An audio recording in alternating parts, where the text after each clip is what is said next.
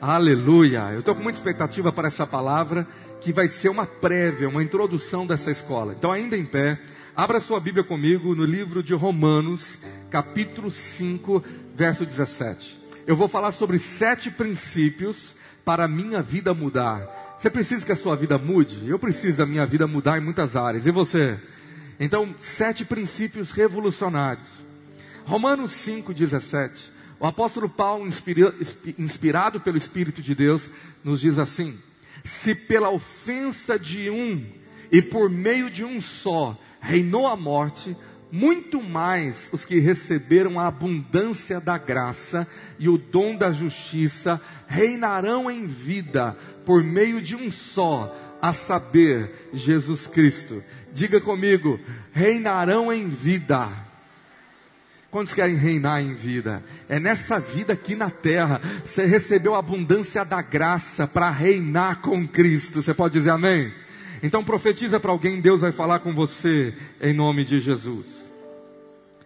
Vários princípios aqui eu aprendi com vários pastores, e um entre, de, entre eles, pastor Cláudio Duarte, que você conhece, ministrou alguns princípios que me inspiraram para a preparação dessa escola.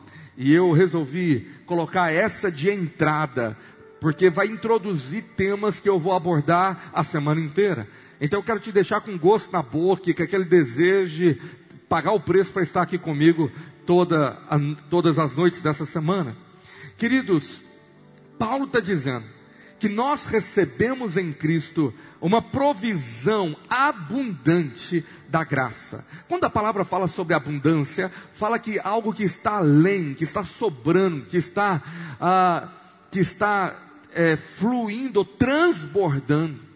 Deus encheu a nossa vida com graça, e graça é favor imerecido, favor de Deus sobre nós, e Ele nos deu o dom da justiça, o presente de sermos justos aos olhos de Deus em Cristo, para quê? Para reinar em vida por meio de Jesus.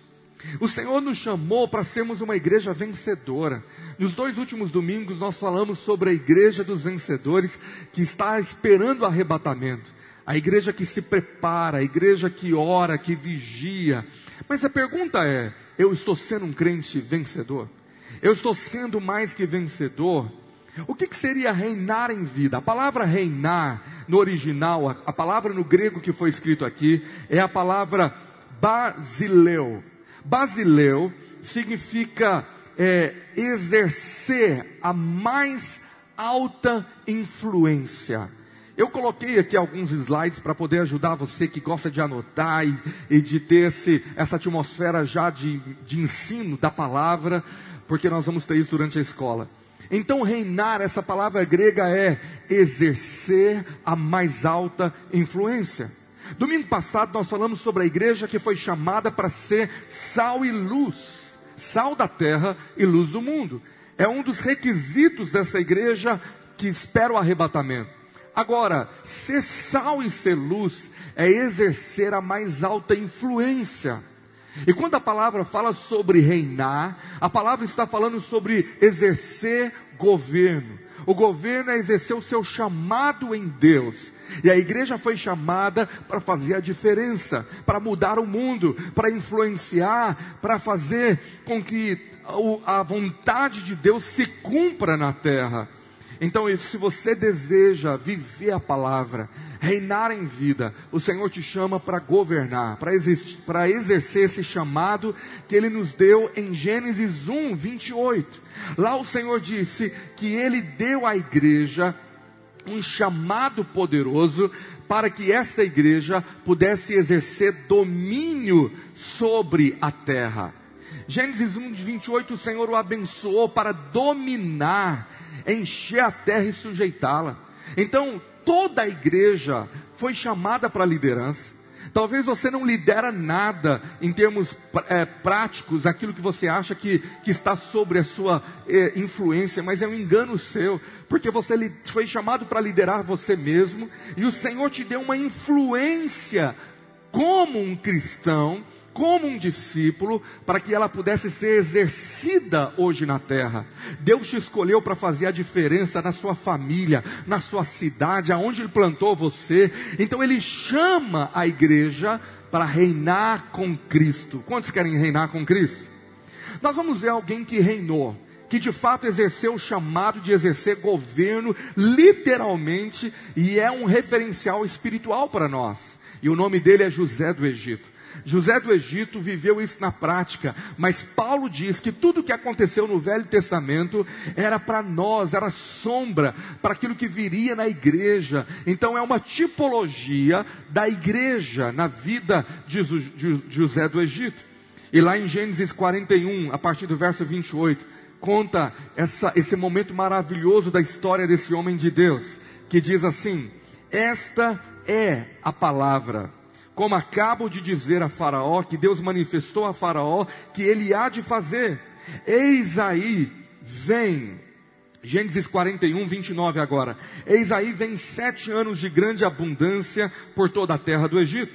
Seguir-se-ão sete anos de fome, e toda aquela abundância será esquecida na terra do Egito, e a fome consumirá a terra e não será lembrada a abundância na terra, em vista da fome que seguirá, porque será gravíssima.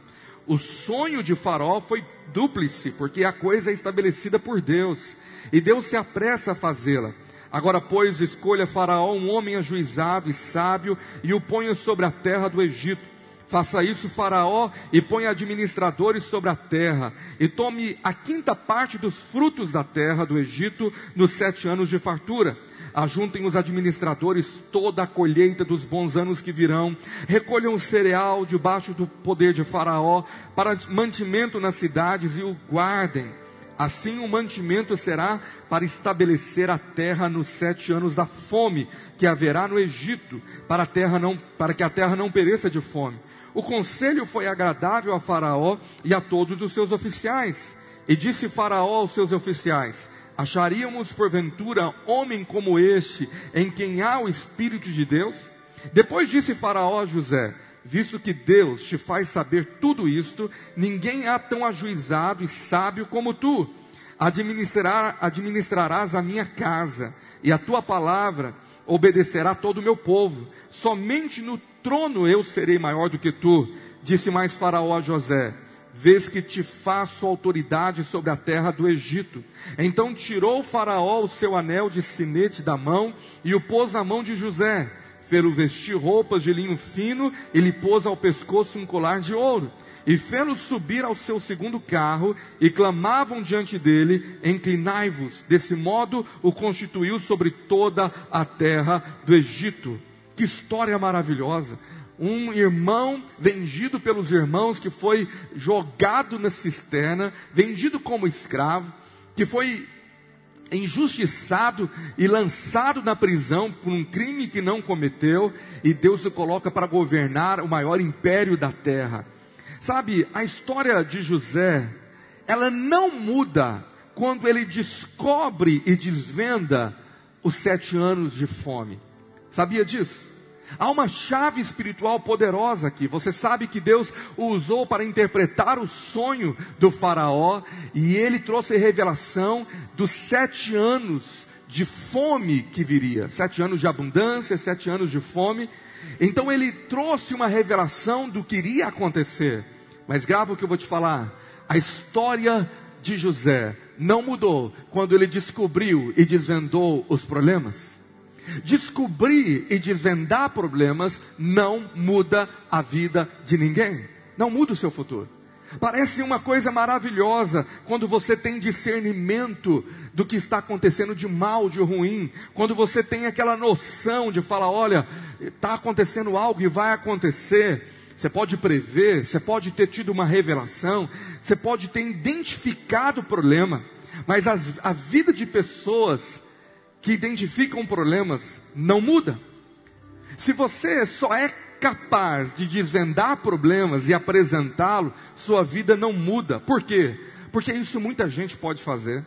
Hoje, pela inteligência, discernimento e por vários motivos, você pode estar apontando o problema.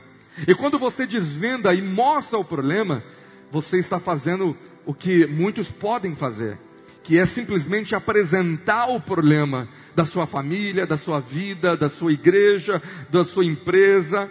Então, a prosperidade de sete anos do Egito só veio porque um homem apresentou problema, mas apresentou também uma solução. Apresentadores de problemas não mudam a vida de ninguém. Só apresentadores de soluções que muda destino. Você precisa reinar e liderar, saindo dessa mediocridade. Mediocridade é a palavra de todo mundo está na média. Viver na média são pessoas que têm a capacidade de chegar nesse ponto e mostrar o problema do casamento, mostrar o problema da, do grupo vida, mostrar o problema da empresa, mostrar o problema do relacionamento, mostrar o problema, muitos podem, mas eu te pergunto, você tem a capacitação de mostrar soluções? A vida muda quando você faz como José, ele traz um detalhamento de um processo transformador. Ele falou para Faraó: muda o sistema de armazenamento do Egito, muda o sistema de colheita do Egito, muda o sistema de comércio do Egito. Faraó ficou tão espantado com tanta solução que aquele jovem rapaz trouxe que falou: não tem ninguém que pode fazer isso a não ser você. Você vai é, governar, você vai reinar. Então Faraó disse: minha administração precisa mudar.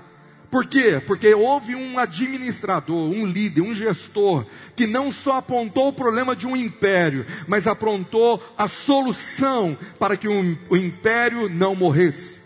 E a resposta é: José reinou, porque ele mudou o destino de um império, porque se ele não tivesse trago um plano de solução, aquele império poderia morrer. Casamentos morrem, famílias morrem, igrejas morrem, empresas morrem, quando só há pessoas que só apontam problemas, mas nunca trazem a solução. Você foi chamado para ser a solução dessa geração. Você foi chamado para trazer resposta da parte do Senhor, não apenas mostrar o problema, mas a sua boca vai sair palavra de solução, de instrução, de revelação, dizendo: faz desse jeito, que assim diz o Senhor, a coisa vai mudar. Você pode aplaudir ao Senhor por isso? Então, quem aponta solução, governa. Diga comigo, quem traz soluções, governa. Então, sua vida muda quando você é um solucionador de problemas. Você tem que ser a solução, não o problema. Diga para quem está perto de você, seja a solução, não o problema. Gente, o que mais tem ao nosso redor é gente que te mostra problema, você já viu? É dentro de casa, é dentro da igreja, no seu trabalho, toda hora tem alguém te falando do problema. Ó, oh, tem um problema que aconteceu, tem um problema. E todo mundo está esperando que você resolva o problema. Mas se você for resolver o problema de todo mundo, talvez o todo mundo então não poderia ou não deveria estar ali. O sobrepeso sobre muitos é quando eles, eles acomodam, dizendo: está todo mundo me trazendo problema, e eu tenho que ser a solução. E de repente Deus pode até te usar para trazer a solução, mas Deus também poderia usar aqueles que estão ao seu redor, o seu cônjuge, os seus filhos, os seus pais, o seu irmão, para falar: olha, estou te mostrando um problema, mas eu também vou te mostrar a solução. Sua vida só muda quando você é um solucionador de problema. Diga comigo: quem traz soluções, governa. Então eu quero falar sete princípios para você governar sete princípios que você pode aplicar a partir de agora e a sua vida vai mudar. Primeiro princípio é lidere a si mesmo. Não adianta você querer liderar outras coisas, outras coisas externas, sua empresa, seu trabalho, sua vida pessoal, ah, nas coisas que você faz, coisas de fora, não vão mudar por uma liderança que não aprendeu primeiro liderar a si mesmo. Gênesis 41, verso 40. Eu gostei dessa palavra. Quando eu estava lendo, aquilo saltou aos meus olhos. Faraó falou para José: Administrarás a minha casa. Diga comigo: administrarás a minha casa. É claro que aqui é uma palavra que está trazendo um conceito do governo geral. A casa também se refere ao Egito, mas a casa também se refere à casa de Faraó se refere também, você vai começar de dentro para fora. Verdadeira liderança começa de dentro para fora. Sabe, quem governa a casa, governará todo o povo. administrará a minha casa e a tua palavra, está tá escrito aí do texto, vou pedir que fique aí, o verso 40. Você vai administrar a minha casa e todo o povo vai te obedecer. Se você administra você mesmo, aquela liderança interna, ela começa a abençoar outras pessoas. Verso 41. Disse mais Faraó a José: Vês que te faço autoridade sobre a terra do Egito. Quem tem autoridade pessoal terá autoridade externa, terá autoridade para cumprir propósitos, para abençoar a outros, para abençoar uma terra, para abençoar uma geração. Sabe, antes de administrar a terra, administre a sua vida, a sua casa, administre o seu coração, lidere a si mesmo antes de liderar a outros. Decida administrar a sua vida no sentido de ter as rédeas nas suas mãos, autorresponsabilidade para dizer: não é outros que têm que fazer o que somente eu posso fazer no quesito decisões pessoais. Porque se você não liderar a sua vida, outros vão tentar fazer. Eu vou repetir. Se você não lidera a sua vida, você vai ter muitos candidatos a toda hora tentando fazer, tentando é, liderar sua agenda, suas decisões, suas emoções. Sobre tudo que você deve liderar, você precisa liderar suas emoções. Você precisa saber governar a sua alma, o seu coração. Decida sujeitar tudo ao senhorio de Cristo. Lá em Lucas 6,46 o Senhor diz assim: Por que, que vocês me chamam, me chamam Senhor? Por que me chamais Senhor e não fazeis o que eu vos mando? A palavra Senhor no grego é a palavra grega Kyrios. Kyrios significa dono, senhorio, é aquele, aquele mestre que tem a autoridade da casa. Essa é a ideia da palavra Kyrios, era um dono de escravo, no literal da língua. Então o Senhor está dizendo: Eu sou o Senhor, eu sou o dono. Se eu sou o dono, se eu estou no controle, por que, que vocês não fazem o que eu vos mando? Você precisa liderar suas emoções e sujeitar o seu coração ao senhorio do Senhor, fazer o que Ele manda. Fala, Senhor, o Senhor vai reinar na minha vida e eu estou te dando livre acesso. Eu estou dizendo, o Senhor pode, porque eu escolho obedecer a tua palavra. Eu escolho que o Senhor venha colocar a minha casa em ordem. Você tem a ajuda do Espírito Santo para liderar você mesmo. Você pode dizer amém? Segunda atitude que você precisa, segundo princípio para você aprender a governar, é crie conexões. Eclesiastes capítulo 4, verso 9. A palavra do Senhor nos diz assim: melhor é serem dois do que um, porque tem melhor paga do seu trabalho. Porque se caírem, um levanta o companheiro, ai, porém, do que estiver só, pois caindo não haverá quem o levante. Também, se dois dormirem juntos, eles se aquentarão, mas um só, como se aquentará? Se alguém quiser prevalecer contra um, os dois lhe resistirão, e o cordão de três dobras não se rebenta com facilidade. Dizem uma história que havia um, um, certo tipo de animal com espinhos, um certo tipo de, de roedor, como um porco, que vivia numa região muito, muito gelada. E é interessante que quando o frio daquela região que já era gelada apertava ainda mais no tempo do inverno rigoroso, aqueles animais começavam a sangrar, apareciam várias feridas. Então os pesquisadores foram para tentar descobrir se era o frio que estava atingindo a pele, o organismo, e eles estavam sangrando na parte do, do corpo do, daqueles animais. Mas eles descobriram algo impressionante.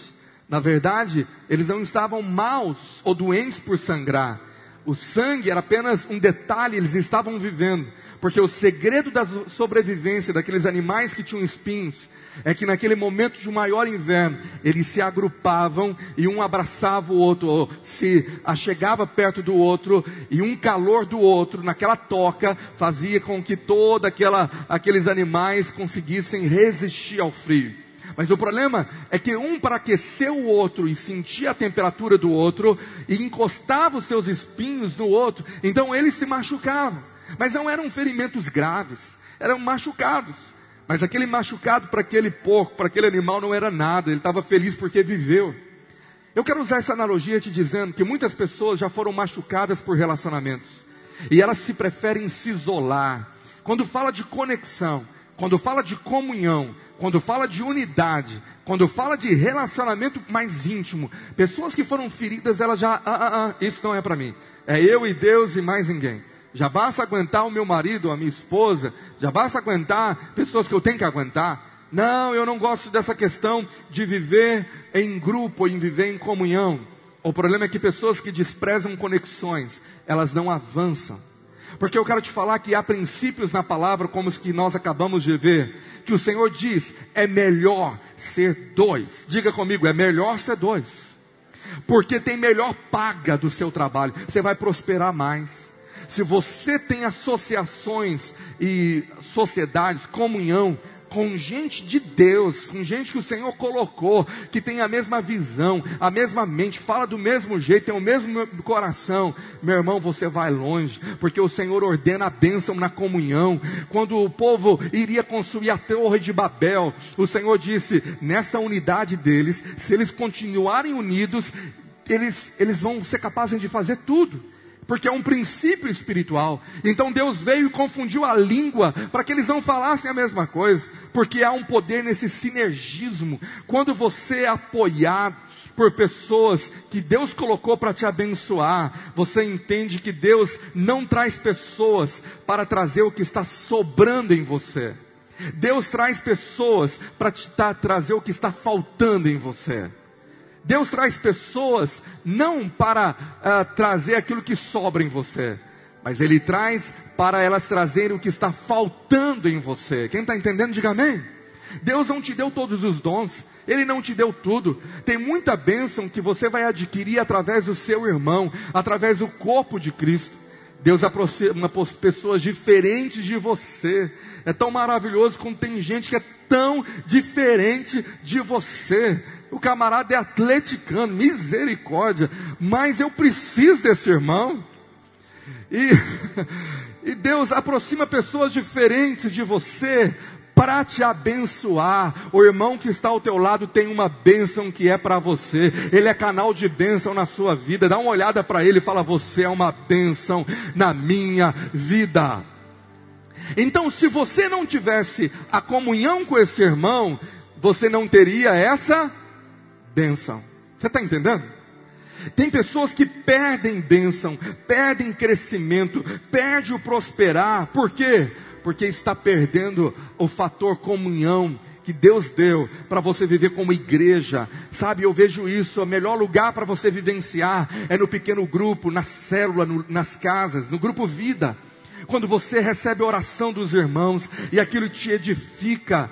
Você sabia que em toda a lista dos dons espirituais, apenas um dom abençoa você? Sabia disso? Existem vários dons, mas apenas um dom do Espírito te abençoa, é um só. Todos os demais dons você se encontra na vida do outro para te abençoar. Todos os dons que você tem foram dados para abençoar o seu irmão, para abençoar os outros. Você sabia disso? Por isso que eu quero te dizer, meu amado, que tem muito crente que perde crescimento espiritual, prosperidade, perde força, perde edificação, porque ele é o isolado. Ele é aquela ovelha desgarrada do rebanho ele é aquele que quer entrar, mudo e sair calado, não quer ter contato com ninguém, porque foi ferido. Deixa eu te dizer, como aqueles porcos, às vezes a comunhão nos fere, mas esse ferimento, ele não pode parar você. Esse ferimento é simplesmente algo que acontece porque nós somos imperfeitos, mas nós temos o médico dos médicos, o Senhor dos senhores, o bálsamo de Gileade, que derramou cura na cruz, quando ele estava no Calvário, furaram o lado de Jesus e fluiu não somente sangue, mas fluiu a água da vida. Ela cura você, meu amado, ela te prepara para você viver saudável e curado. Então as feridas não podem roubar você das conexões de Deus, sabe, das conexões do corpo de Cristo. Salmo 133, o Senhor diz que é agradável para Deus quando você vive unido com o irmão. Se você está com saudade de ter conexão e nesse tempo de distanciamento com alguém da sua família, você pode colocar o seu braço assim, entrelaçar com o braço do seu irmão aí e falar assim: nós dois juntos, nós somos mais fortes. O diabo pode se levantar contra nós, mas a Bíblia diz que quando dois estão juntos, ah, é difícil prevalecer. Aleluia. Então, fica com, com o braço do seu irmão aí, vamos fazer isso. Eclesiastes 4,12, olha aí. Se o inferno inteiro, se alguém quiser prevalecer contra um, contra um, você sozinho, pode até vencer, mas os dois lhe resistirão. Agora, se tiver três, cordão de três dobras, não se rebenta com facilidade. Você pode estar passando por luta, mas tem pessoas do seu lado junto com você. Tem um pastor que ora por você. Você tem pessoas que Deus colocou para te sustentar. Tem um Arão e um Ur que vai sustentar os seus braços, dizer para você: você não está sozinho. Eu estou do seu lado. Deus me colocou para estar sempre do seu lado. Você tem coragem de falar isso para alguém aí perto de você? Fala, eu estou do seu lado, meu irmão. Nós estamos juntos nesse negócio. Se vier contra você, veio contra nós juntos. Agora, Salmo 133 tem promessa. Não é só agradável aos olhos de Deus. No verso 2, o Senhor fala que é como óleo precioso sobre a cabeça, a qual desce sobre a barba, a barba de Arão, que desce sobre a gola de suas vestes. Tem mais unção nas conexões, tem mais unção na comunhão. Meu irmão, quando você está orando, tem unção. Mas você chega no grupo vida e vai orar junto com mais um, com mais dois. O Senhor disse: quando dois ou três estiverem reunidos, eu prometi, a minha presença manifesta vai estar no meio deles.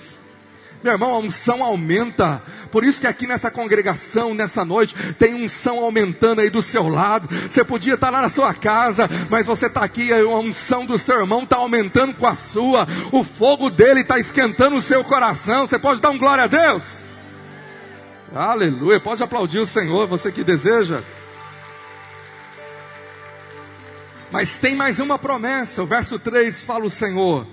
É como óleo de do, é como o orvalho de Hermon que desce sobre os montes de Sião. Ali o Senhor ordena a sua bênção e a vida para sempre. Quando você está em comunhão com o irmão, tem bênção sendo derramada da parte do Senhor.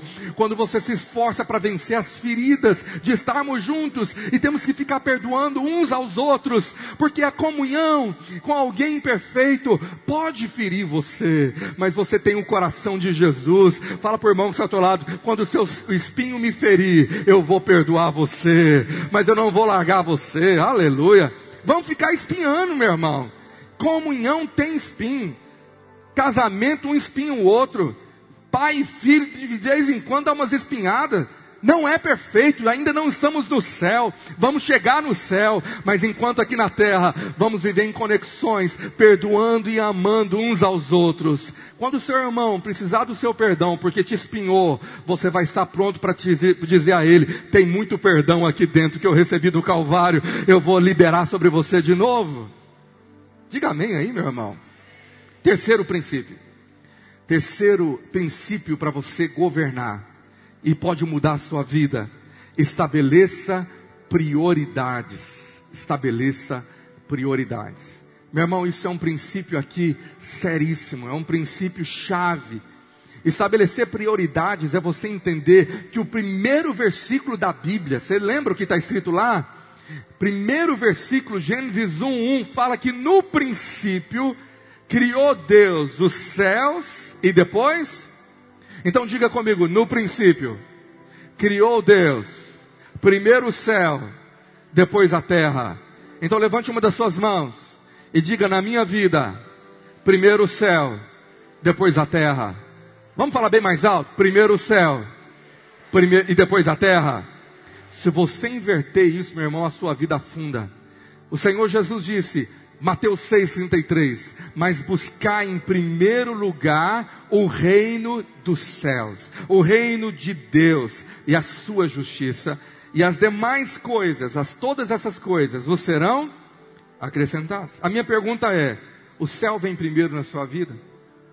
O céu vem primeiro no seu dinheiro, no seu coração? Quando você está aqui na hora de ofertar, de ser fiel e devolver os dízimos ao Senhor, você faz isso é porque o céu é prioridade? Ou é a terra que manda? Deixa eu te dizer, Jesus disse para tomar muito cuidado com aquilo que a terra oferece. A terra tem tesouros, sabia disso? Você sabia que a terra tem tesouros? E o que, que Jesus disse falou? O que, que Jesus falou sobre os tesouros da terra? Lucas 12, verso 15. Então ele disse, Jesus, então lhes recomendou: tende cuidado e guardai-vos de toda e qualquer avareza, porque a vida de um homem não consiste na abundância dos bens que ele possui. O Senhor começa falando: toma cuidado.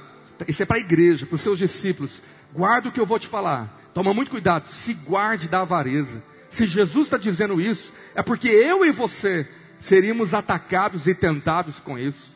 Porque a vida de um homem não consiste na abundância dos bens, dos tesouros que ele possui. Por quê? Porque Mateus 6,19, o Senhor Jesus diz assim: Mateus 6,19: Não acumuleis para vós outros tesouros sobre a terra onde a traça e a ferrugem corrói, e onde os ladrões escavam e roubam, mas ajuntai para vós outros tesouros no céu, onde a traça nem ferrugem corrói, e onde os ladrões não escavam nem roubam. Deus não está dizendo que você não pode ter bens aqui.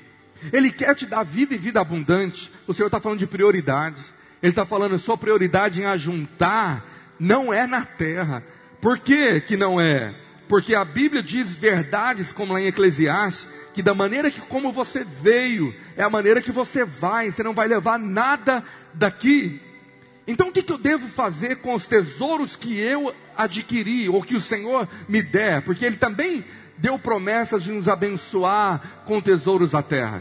Quando Jesus morreu na cruz, a vida abundante que ele prometeu é no espírito, alma e no corpo. Fisicamente, Deus quer prosperar você também, você crê? Mas quando o céu vem em primeiro lugar, sabe o que, eu faço com os meus tesouros que o Senhor vem a me dar? Mateus 2,11. No início do ministério, da vida de Jesus, a Bíblia diz assim: Entrando na casa, viram um menino com Maria, sua mãe, prostrando-se o adoraram e abrindo seus tesouros, entregaram-lhe suas ofertas, ouro, incenso e mirra. Aqueles três reis, como são conhecidos, eles tinham os tesouros na terra. E o que, que eles fizeram? Trouxeram desse tesouro, trouxeram o melhor e colocaram aos pés do Senhor. Quando o céu reina, a sua vida, o seu dinheiro, o que o Senhor te deu, pertence também a Ele. Você se sujeita a Ele dizendo: Não sou reinado pela terra, sou reinado pelo céu. É ali que está o meu governo, é o reino dos céus. Então eu posso trazer e colocar aos pés do Senhor. Você está entendendo esse princípio? Agora, quando você tem avareza e retém, é aquilo que está dominando você. Paulo disse em 1 Timóteo 6,17, um conselho ao pastor Timóteo: exorta aos ricos do presente século que não sejam orgulhosos, nem depositem a sua esperança na instabilidade da riqueza, mas em Deus, que tudo nos proporciona ricamente para o nosso aprazimento. Deus não é contra a riqueza, nem contra o rico. O Senhor é contra a avareza do coração. O Senhor é contra mamon. O Senhor está dizendo: olha, dá um, um conselho para eles, que eles não vivam da terra, não deposite a sua esperança. Levante uma das suas mãos e fala: a minha esperança está no céu, a minha esperança está no Senhor. É Ele que me provê tudo, diga Ele me provê tudo o que eu preciso ele me proporciona, diga bem alto, ricamente para o meu prazer. Você pode aplaudir esse Deus em louvor, Ele é maravilhoso. Agora, o que, que é o alvo da riqueza aos olhos de Deus? Verso 18 que pratiquem o bem, sejam ricos de boas obras, generosos em dar e prontos a repartir, e que acumulem para si mesmos tesouros. Parece uma contradição, né? sólido fundamento para o futuro, a fim de se apoderarem da verdadeira vida. Você tem tesouro sendo ajuntado lá na glória. Você tem uma conta bancária aos olhos de Deus e Ele está cuidando do seu bom depósito. Ele está guardando um galardão maravilhoso para você, porque as suas escolhas na terra definem a sua conta do céu. Haverá o dia que o Senhor vai coroar você com a recompensa de um tesouro eterno que nunca vai acabar. Por isso que prioridade é céu em primeiro lugar. Coloca isso em prática. Coloque isso na sua vida em todas as áreas, dinheiro, tempo, tudo. Fala o céu é em primeiro lugar. Você tem coragem de falar isso? Céu em primeiro lugar. Meu amado, nós, eu e minha esposa estamos com uma preocupação, e eu vou falar isso com muito amor e carinho. Eu nem ia falar isso agora, vou ministrar isso mais depois. Mas a minha esposa, ela tem muita experiência, porque nós tivemos dois filhos com proximidade de idade, são muito, eles são muito perto o nascimento deles, a diferença entre eles. Então, ela criou duas crianças quase bebês que ela trazia para a igreja e enquanto eu ministrava, estava sob o encargo dela. Então ela tem muita experiência do que é ter duas crianças em todos os cultos. E você se lembra da história, nós já tivemos aqui na igreja mais de três cultos que eu pregava todos os domingos. E ela estava na maioria deles comigo. Mas antes disso, em todos os cultos, estava Sara e Daniel no culto conosco. Eles aprenderam a vir adorar o Senhor. Eles aprenderam que domingo é o dia separado a cultuar a Deus. Nós inculcamos isso, nós colocamos isso no coração deles.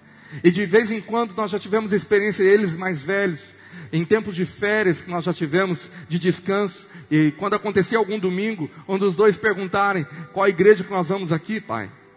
Sabe por quê? Porque não é forçado.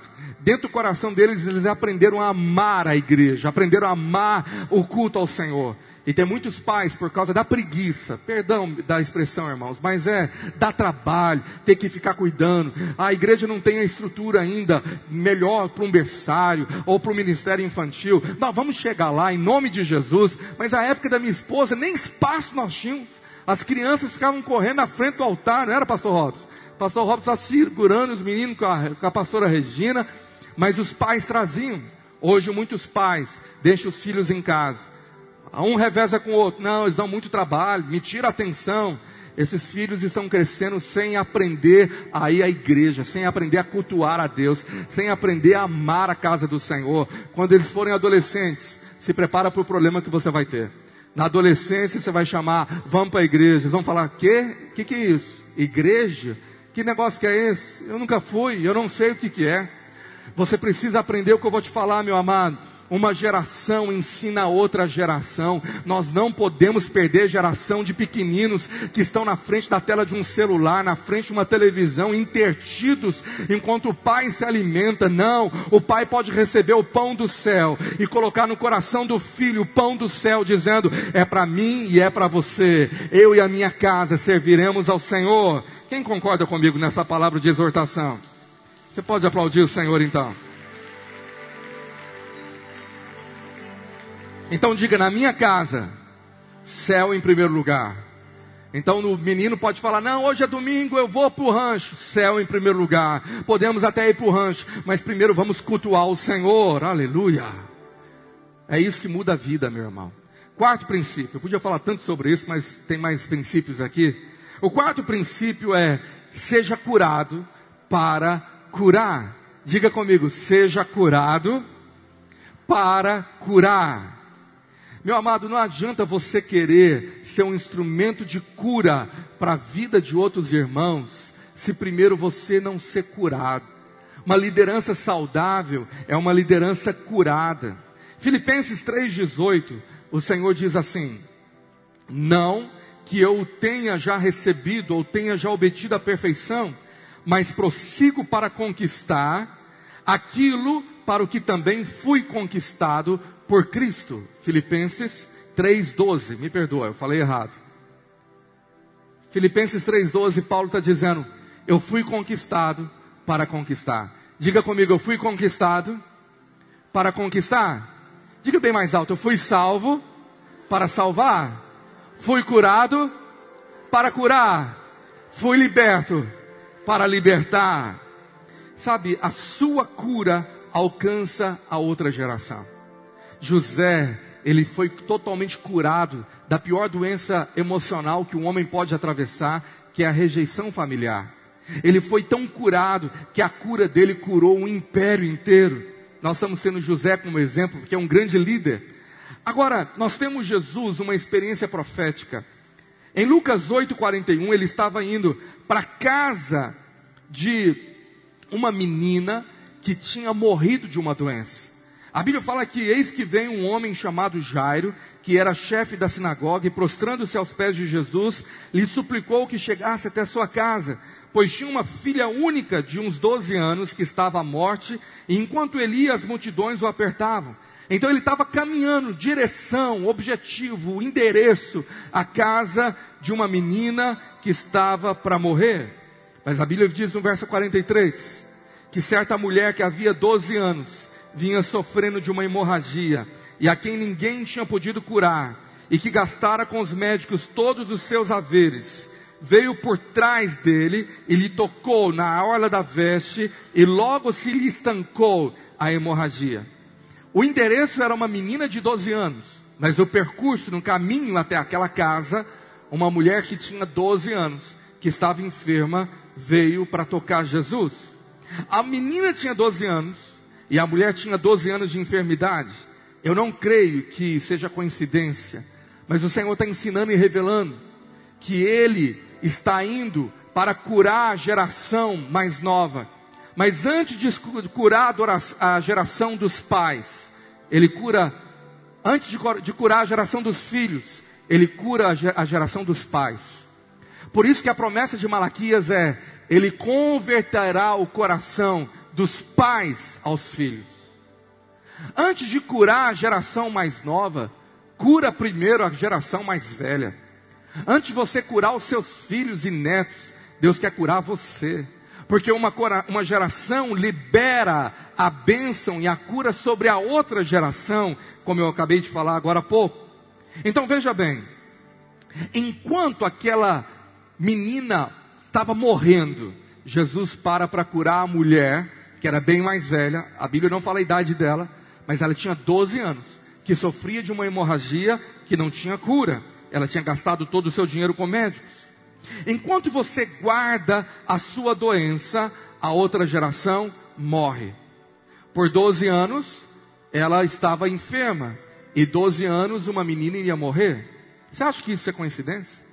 12 anos de uma mulher que é uma figura de mãe, fluindo sangue, fluindo vida, fluindo, eh, desperdiçando talento e dom, e morrendo aos poucos ela vai até Cristo. Mas se ela não tivesse ido, enquanto do outro lado uma menina de 12 anos para a sua vida e aborta o futuro com 12 anos. Isso me fala que enquanto eu guardo a minha doença, a outra geração está esperando para ser curado. A outra geração pode morrer se eu não trato com a minha doença e libero o poder de Cristo para que vá na casa daquela pessoa. Jesus teve toda a paciência ele pergunta quem tinha tocado na orla do seu manto. Enquanto isso vem um servo da casa de Jairo e fala, não precisa mais incomodar o mestre. Já que ele parou para cuidar dessa geração mais velha, a sua filha já morreu. E Jesus falou, não, aguenta aí, não dá ouvido, só espera aí. E ele termina aqui e fala, sua filha não morreu. Enquanto ele cura aquela mulher, ele é liberado para ir àquela casa e trazer ressurreição na vida daquela menina. Eu quero te dizer que uma geração curada libera o poder de vida sobre a outra geração. Deus vai derramar cura sobre os pais. Os pais vão ser cheios do Espírito Santo e os filhos vão aprender a serem curados em Jesus, vão aprender a ser apaixonados por Jesus. Quem está entendendo esse princípio aí? Pode dizer um glória a Deus? Eu fiquei muito, muito tocado quando eu senti o Senhor falando isso comigo. Achei isso muito profundo. O quinto princípio para você governar é não aceite ou não aceite vitórias parciais. Busque a vitória completa. Diga comigo, não aceite vitória parcial. Busque vitória completa. Sabe, não aceitar vitória parcial, mas buscar a vitória completa é um princípio da palavra. Lá em Provérbios 10, 22, hoje eu estou dando muito trabalho para os irmãos da diz assim: A bênção do Senhor enriquece e com ela não traz de desgosto. Tem uma outra versão que diz assim: A bênção do Senhor é que enriquece, ela é completa e ela não acrescenta dores. O que, que significa isso? Deus não te dá para um lado e tira do outro. Você não precisa ser abençoado em dez áreas, mas uma não ser abençoado. Você não precisa acreditar, e amanhã nós vamos falar mais sobre isso no início da escola. Você não precisa acreditar em mentiras que você não vai ser bom em tudo. A gente ouviu isso muito, né? Não, você não tem também ser bom em tudo. Tem áreas da sua vida que é boa, mas essa aqui você tem que contentar mentira e mentira do diabo, porque a bênção do Senhor é completa e não vai tirar desgosto da sua vida. A bênção vai fluir em todas as demais áreas. Você pode dizer amém? Nós temos a Bíblia o caso de um, um homem chamado Naamã, um exemplo de um general de guerra. Em 2 Reis 5:1, a Bíblia fala que Naamã era um comandante do exército do rei da Síria. Era grande homem diante do seu Senhor e de muito conceito, porque por ele o Senhor dera vitória à Síria. Ele era herói de guerra, porém leproso. Ele era general de guerra vitorioso, porém leproso. Ele tinha uma bênção na área profissional. O cara é um empresário, o cara no que ele toca a coisa flui, mas dentro de casa o casamento é uma lepra mas dentro dele tem doenças. Herói fora de casa, mas sem armadura é um leproso. Sabe, a vitória completa não é ter um troféu na mão e os pés na lama. Eu vou pedir que o querido irmão consiga colocar o slide para aqueles que gostam de anotar essas frases, elas são muito importantes. Troféu na mão e pé na lama não é o propósito, não é a visão de Deus para a sua vida. A vitória completa é quando o Senhor te coloca completo no lugar de honra. Quem está entendendo? Você sabia que Jesus quer isso para nós? Ele morreu na cruz. Você sabe de qual é esse texto, João 10, 10. O ladrão vem somente para roubar, matar e destruir, mas Jesus disse: Eu vim para que tenham vida e a tenham em, diga comigo, vida abundância Diga bem alto, a vida em abundância é o propósito do céu para a minha vida. Então é abundância em todas as áreas. Você vai abundar, ter essa superabundância da graça de Deus na vida profissional e o seu casamento vai ser uma bênção também. Você vai ser abençoado financeiramente, vai ter filhos abençoados também. Você vai ter uma, uma vida próspera, mas uma saúde próspera para desfrutar também. Aleluia! Naamã ele tinha uma, um lado abençoado e o outro lado de, terrivelmente destruído. Sexto princípio, e o penúltimo, para você governar e a sua vida mudar no início de 2022, não busque só por resultados, busque a aprovação divina. Resultado e aprovação são coisas completamente diferentes na Bíblia. Aprovação está ligado com aceitação divina, aquilo que agrada o coração de Deus. A Bíblia diz: agrada-te no Senhor, e Ele concederá o que deseja o teu coração. Resultados não tem nada a ver com a aprovação. E Jesus disse isso bem claro em Mateus 7, 21. Para uma igreja que poderia ter resultados, nem todo que me diz Senhor, Senhor entrará no reino dos céus mas aquele que faz a vontade de meu Pai que estás nos céus. Fazer a vontade agrada a Deus. Agora, ter resultados. Naquele dia muitos vão dizer: Senhor, porventura não temos nós profetizado em teu nome? Temos os dons, temos carisma, temos a profecia, em teu nome não expelimos demônios? Nós estamos mandando os demônios embora. Fizemos muitos milagres, tem muito resultado. A coisa está andando, está crescendo, está enchendo. Estou vendo bênção chegar. Está aqui um milagre, porque milagre é uma bênção. Mas o Senhor disse: Então lhes direi explicitamente: Nunca vos conheci. Apartai-vos de mim, os que praticai, praticais a iniquidade. Eles tinham resultado, mas eles não tinham a aprovação. Somente os aprovados entrarão nos céus. O Senhor vai dizer: servo bom e fiel, fostes fiel sobre pouco, e sobre o muito eu vou te colocar. Fidelidade, aprovação ao coração de Deus vem em primeiro lugar. Talvez o caso mais notório na Bíblia sobre esse princípio divino é o caso de Moisés. Lembra dessa realidade?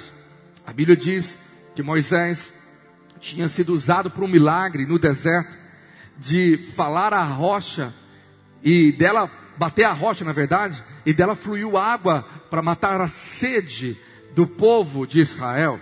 Números 20, 11, acontece aquilo de novo. E a Bíblia diz que Moisés agora levantou a mão e feriu a rocha duas vezes com seu bordão, e saíram muitas águas, e beberam a congregação e os seus animais. Teve resultado.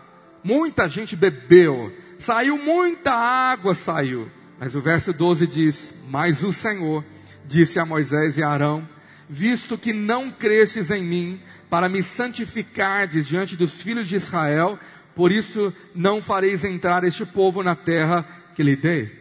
Não apenas o povo não entrou, aquela geração, mas também Moisés não entrou. Ele não foi aprovado para entrar na terra. Tem duas verdades teológicas sobre isso. A rocha é Cristo, diz Paulo em Coríntios. E ela não poderia ser ferida duas vezes. Ela já tinha sido ferida da primeira vez. Cristo precisou morrer apenas uma vez para fluir o rio de água viva do nosso interior. E agora da segunda vez a ordem é: não fere, mas fale a rocha. Porque Cristo já foi ferido e agora Ele está à destra de Deus Pai. E você pode falar a rocha e Ele vai fluir água para você, porque Ele já venceu por você. Ele já foi ferido por causa das nossas iniquidades. Você entende? Mas aqui Moisés feriu de novo. Ele não creu que a obra estava completa. Outro motivo de Moisés não poder entrar na terra é porque a lei não nos faz nos dar a herança das promessas, somente a graça. Esse assunto para outro dia. Mas aquele momento que Deus ficou triste com Moisés e não aprovou, teve resultado, saiu muita água. Resultados não é símbolo ou igual o sinônimo de aprovação. Ele não foi aprovado por Deus, então ele não entra na terra. A coisa que você mais precisa querer no seu coração, e é o que eu mais oro, é cumprir 2 Timóteo 2,15. O que, que a Bíblia diz lá? 2 Timóteo 2,15, a Bíblia fala: procura apresentar-te a Deus aprovado. Você tem que orar pedindo, Deus, eu quero ser aprovado. Eu quero ter um coração aprovado. Eu quero dar a resposta certa, eu quero agradar o teu coração. Não importa o resultado. Não importa se a minha empresa está crescendo demais. Não importa se a igreja está crescendo demais. Não importa o resultado. Importa é ser aprovado pelo Senhor. Você pode concordar comigo e dizer amém? Em Romanos 16, 10, Paulo lista a lista de obreiros e tem um que ele faz um destaque. O nome dele era Apeles. Se você vai ter um filho, tem uma sugestão de nome: Apeles. Apeles era aprovado em Cristo, aleluia. Tinha um homem na igreja de Roma aprovado em Cristo. Não fala mais nada dele, só fala que ele era aprovado em Cristo. Um dia os céus vai falar o seu nome, saudai Daniel, aprovado em Cristo. Os olhos de Deus estão sobre você e ele quer aprovar o seu coração. Você está aí hoje, meu irmão? E eu quero encerrar com o último princípio. O sétimo, princípio para reinar em vida, para governar. Decida, decida tomar a decisão ou a tomar a iniciativa. Diga comigo, decida tomar a iniciativa. Você já viu essa frase que fala que quem chega primeiro governa? Quem chega primeiro bebe água limpa? E tem gente que só fica esperando por alguém, pelo quê, e nós temos uma realidade de uma geração que separa os proativos dos reativos. Sabe, pessoas que não têm iniciativa, elas não tomam decisões, elas ficam na margem de outros. Eu vou falar isso muito na escola a partir de amanhã, com, entre aspas, uma analogia do crente que pega carona na vida espiritual do outro. Ora por mim, me anima, me fortalece, faz algo. Se você está animado, eu vou estar tá também. Se você andar, eu ando também. Mas você não foi colocado para ser um eco do lado de alguém, você é uma voz. Deus fala através de você. Você, você foi chamado numa individualidade. Deus deu dom a você. Ninguém é parecido com você. Você tem uma unção que é sua. Você tem um chamado que é só seu. Você tem uma missão que é só sua. E por isso a Bíblia diz que cada um prestará conta individualmente diante do trono de Deus. Diante do trono, muitos vão falar: Ah, eu não fiz porque eu estava esperando meu marido. Ah, eu não fui porque eu estava esperando a minha esposa. Meu amado, deixa eu te dizer: tem gente que só fica esperando. E ele entra numa atmosfera de preguiça espiritual. Porque na verdade, é ócio, é preguiça. A Bíblia fala de gente que tem preguiça espiritual. Paulo diz, o autor de Hebreus diz isso, preguiçosos espirituais que não alcançam promessas, lá em Hebreus 6. Mas Provérbios 13, verso 4, vamos ver alguns textos. O Senhor fala: o preguiçoso deseja e nada tem, mas a alma dos diligentes se farta. O que, que é uma alma diligente? O que, que Deus espera de uma alma que é diligente? Deus não está esperando do céu, Deus está esperando de você, a sua alma que deve tomar a iniciativa de falar: peraí, eu estou esperando o quê? Provérbios 21, verso 25. O preguiçoso morre desejando, porque as suas mãos recusam trabalhar. Ele morre desejando. Ele tem sonhos, ele fala tanto, mas ele recusa tomar iniciativa. Então, não há sucesso, há morte. Eclesiastes 11, verso 4. Esse texto, ele é muito sério, que fala assim: Quem somente observa o vento nunca semeará, e o que olha para as nuvens nunca cegará. Tem gente que é uma age na, na, no reativo. Ele fica olhando, esperando o vento soprar. Ele fica esperando o vento fazer alguma coisa e nunca semeia. O semear é uma iniciativa de plantar a semente. Plantar a semente é pagar preço, porque aquele que sai chorando, plantando a semente, a, promessa da Bíblia em Salmos é: voltará com alegria com a sua colheita, com seus feixes. Meu irmão, para voltar com colheita, você tem que ter, tomar a iniciativa de semear. Muitos não estão colhendo nada porque não semeia iniciativa nenhuma em nenhuma área da vida. Nenhuma. Eles não dão o primeiro passo. Porque eles acham que sempre o primeiro passo é de um terceiro, é de alguém da família, é do pastor, é de alguém da célula, é de alguém que é, ele fica falando: olha, me dê uma missão, me dê algo para fazer. Deus já te deu todas as missões, Deus já te deu um chamado, Deus já te deu algo para que você coloque em prática. E o princípio da iniciativa, o irmão, o meu irmão de Jesus, o apóstolo Tiago diz, em Tiago 4, verso de número 8, ele chama a igreja e fala assim: chegai-vos a Deus, e ele chegará a vós. A iniciativa de chegar, de buscar, de mudar a situação, de começar a orar, de começar a jejuar, de vir ao culto, de fazer a escola de líderes, não é Deus que vai fazer no seu lugar, não é um anjo que vai fazer no seu lugar. Quando Jesus foi ressuscitar Lázaro, ele manda o defunto ficar de pé e sair do túmulo com uma palavra, mas o túmulo tinha uma pedra pesada.